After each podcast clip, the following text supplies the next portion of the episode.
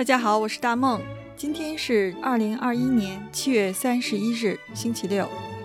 德国的政治家只要到上海去，一定会访问同济大学。德国前总理科尔施罗德以及前总统阿西姆高科，还有多位联邦州州长都在上海同济大学发表过演讲，与学生们交谈，并且参观学校。之所以如此众多的德国政界人士逢来上海，必参观同济大学，主要是因为上海同济大学与德国有着深厚的历史渊源。今天大梦请来了德语说 APP 御用菲菲老师，和大家从同济人的角度介绍一下这所百年大学的德国缘分。菲菲老师先和大家打个招呼，一句话介绍自己。大家好，我是一直在德语说 APP 跟大家聊世界、学德语的菲菲。我毕业于同济大学，现在也在从事德语教学工作。菲菲老师，我不确定啊，这个是我道听途说。同济大学是德国用一部分庚子赔款创立的，是这样吗？这个问题我还是第一次听说呢。我也去查了一点资料，当时二十世纪的中国正好是处在教育改革的关口，因为当时科举考试刚被废除，现代的学堂也在慢慢的建立过程中。当时的大学基本都是美国人建立的，其中包括教会出资办学和用庚子赔款建立的大学。用庚子赔款建立的大学，当时主要是清华大学和山西大学两所。所以，美国在中国影响力的增大，从那个时候开始就很明显了。德国当时在办学这块和美国差距还是很大的。但那时一部分德国人在上海建造了一所医院，致力于为中国的贫困阶层提供现代的医疗服务，所以这家医院享有很好的口碑。也算是当时德国在中国软实力的体现了。正是有了这所医院，才有了后面的同济大学。原来是这么一回事儿，谢谢菲菲老师帮我扫盲。那同济大学到底是谁建立的？同济这两个字又是什么寓意呢？这就得再回到刚才说的那家医院了。这家医院就是由德国医生艾里希·保隆 （Dr. Erich Paulum） 他当时在德国驻上海总领事的支持下建造，命名为同济医院。名字取自中文成语“同舟共济”，同时也因为“同济”与 “Deutsch” 的发音相近，所以“同济”这个名字也是音译俱全。当时因为这家医院的口碑太好了，上门求医的人越来越多，医生不够，所以宝龙医生就打算在同济医院下附设一所医学堂，招收中国学生，培养新的医生。一九零七年，这所德文医学堂正式成立，当时校址就设在同济医院的对面。一九一二年还开设了机械和电机两个专业的工科学校，后来就将医工两个学堂合并为同济德文医工学堂，这就是后来同济大学的最初雏形。菲菲老师，我跑个题儿，为什么同济医学院在武汉，而且隶属于华中科技大学呢？是的，没错，武汉同济医学院也是打上了历史烙印的一件事儿。大梦，你别看同济现在是一所综合性大学。之前在上世纪五十年代的时候，我们国家其实是按照苏联模式办大学的，就是要将各个高校的院系强强合并，将师资重组。比如当时就将同济的机械系、电机系并入了上海交通大学，将同济的测量系迁往了武汉，而当时华东地区十一所高校的土建系都并入了同济。这也是现在同济的土木工程专业为什么这么厉害的历史原因。而当时同济的医学院也就迁往了武汉。随后改名为武汉同济医院，现在是隶属于华中科技大学的。同济的命运真是分分合合，一波三折啊！其实我特别好奇，菲菲老师最钦佩的同济校友是谁呀？没错，同济确实历经百年风雨。我个人最佩服的校友应该是老校长李国豪吧？他是著名的桥梁专家、梁园院士，也是一名彻彻底底的同济人。他学习毕业后任教。留德归国后再任教，都是在同济。现在同济图书馆后面还立着他的像。李国豪先生的专业方面我也不是很懂，只知道他对我们国家，比如武汉长江大桥、南京长江大桥，包括上海的南浦大桥、杨浦大桥等的建设都有重要的影响。对于我们德语人来说，是李国豪先生在任校长期间主持恢复了同济大学对德合作传统的工作，对我们起到了非常重要的前人栽树、后人乘凉的作用。的确是这样，同济的土木工程还有建筑与城市规划学院在全世界都是很有名的。谢谢菲菲老师介绍同济的历史。那我们再聊聊今年同济有什么和德国相关的交流活动吧。同济对德交流的活动还是十分丰富多彩的，但是因为目前国际上的疫情情况还不是特别乐观，所以同济现在的国际交流活动多以线上的形式进行。除了同济和不同的德国伙伴学校保持校长级别的联系之外，比如今年六月，同济刚与德国达姆施塔特工业大学共同举办了线上同济日活动，让两校各个专业的师生做了一定的交流。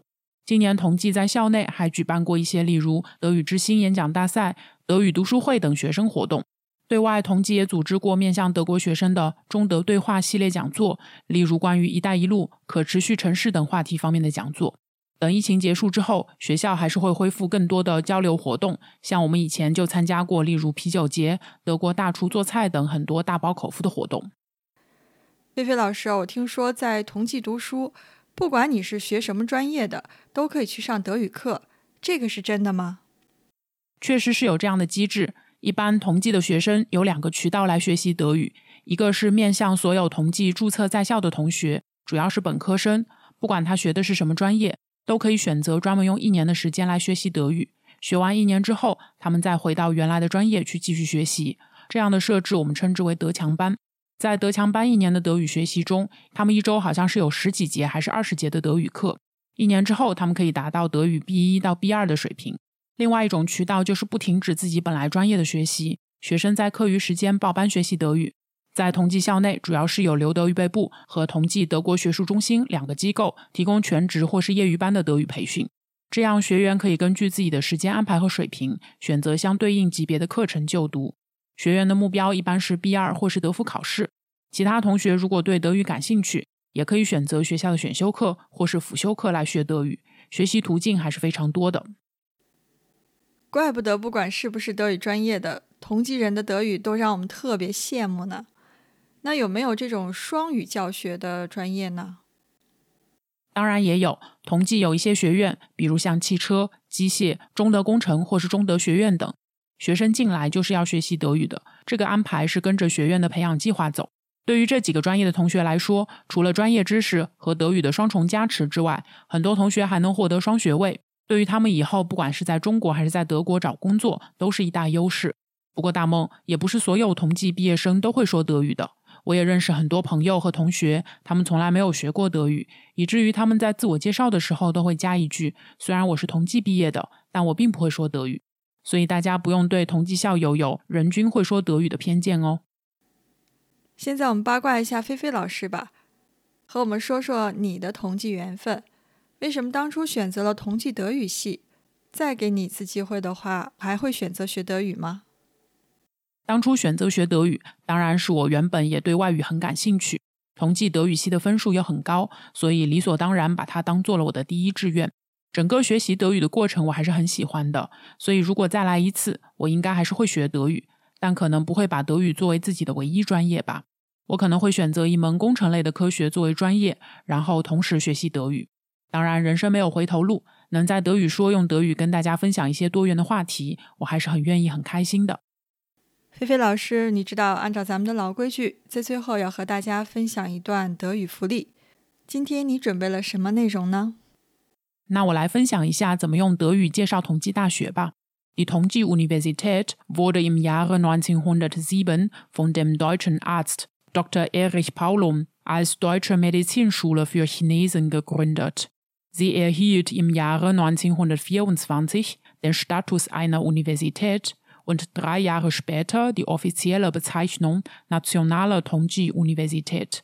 Zu dem Zeitpunkt verfügte die Universität bereits über ein umfassendes Fächerangebot von Natur-, Ingenieur- und Geisteswissenschaften sowie Jura und Medizin und genoss im In- wie Ausland einen guten Ruf.